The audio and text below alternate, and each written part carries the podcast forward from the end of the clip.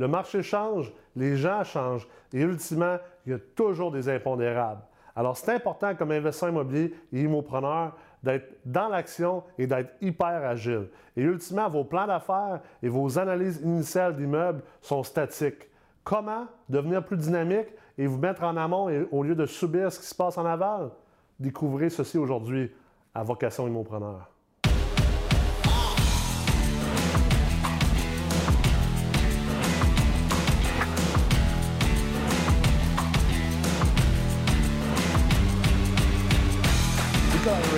PDG de la MREX, bienvenue à Vocation Immopreneur, où à chaque épisode, je prends quelques minutes de ma journée pour vous partager mon expérience et des trucs pratico-pratiques pour vous aider à être des meilleurs immopreneurs, des meilleurs investisseurs immobiliers.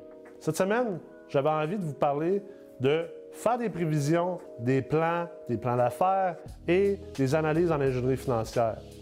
Parce que je me rends compte que plusieurs d'entre vous faites ces plans-là, vous faites des planifications stratégiques, vous faites des plans d'affaires, vous faites des analyses d'immeubles en ingénierie financière puis en souscription. Et après ça, vous ne touchez plus à ces documents, que ce soit des documents en format papier, que ce soit des Excel. Et ça, c'est une erreur majeure. C'est une aussi pire erreur que de ne pas faire des plans. Je m'explique. Ultimement, si vous regardez par exemple un 50 logements puis que vous décidez que vous faites toute l'analyse au niveau de la souscription, de l'analyse financière, de l'ingénierie financière, et que vous achetez l'immeuble, vous avez probablement prévu des suppositions futures. Comme par exemple, vous avez peut-être décidé qu'aujourd'hui, la transaction se fait à un TGA de 5% mais que dans 5 ans, le TGA sera à 6% Si votre stratégie de sortie, c'est de revendre l'immeuble, on se comprend que l'importance de la précision de cette prédiction-là est hyper élevé. Mais c'est difficile à faire de faire du forecasting sur du long terme, surtout si vous n'avez pas de base en statistique et en économétrie. Mais même si vous avez ces bases-là, ça reste que ce n'est pas une science exacte.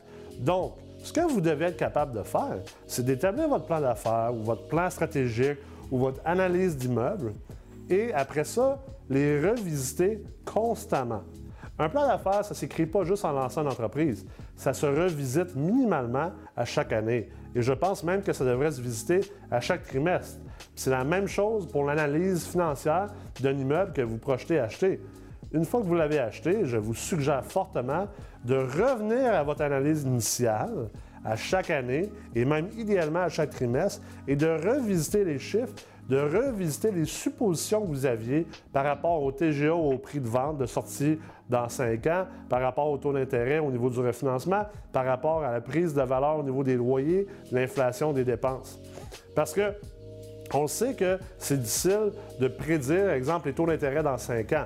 Mais plus que vous vous approchez du 5 ans, plus que c'est facile de prédire ça va être quoi le taux d'intérêt? Alors, ce que ça nous amène à faire comme investisseur immobilier et immopreneur, c'est d'être beaucoup plus proactif.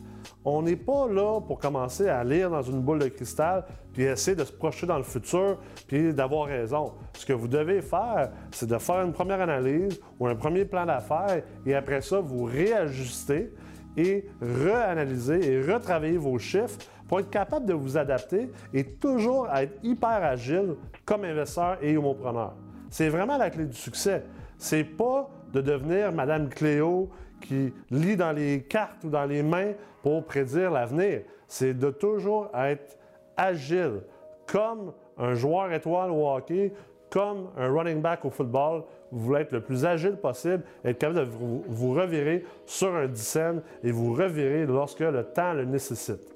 Comme ça, vous allez vous donner le temps d'être davantage en amont que d'être en aval dans les différentes situations, dans les mouvements au niveau des cycles de marché et également dans les mouvements au niveau des cycles des marchés des capitaux et des différentes affaires qui pourraient vous arriver. Vaut mieux prévenir que guérir ultimement et ça s'applique autant à l'investissement immobilier.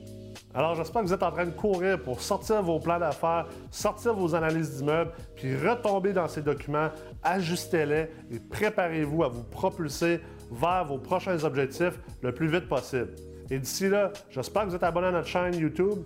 Et si vous écoutez le podcast en formule Google Play ou iTunes, J'apprécierais énormément que vous ayez laissé des commentaires et voté pour notre podcast pour nous aider à continuer à vous produire encore du contenu intéressant, inspirant et surtout éducatif.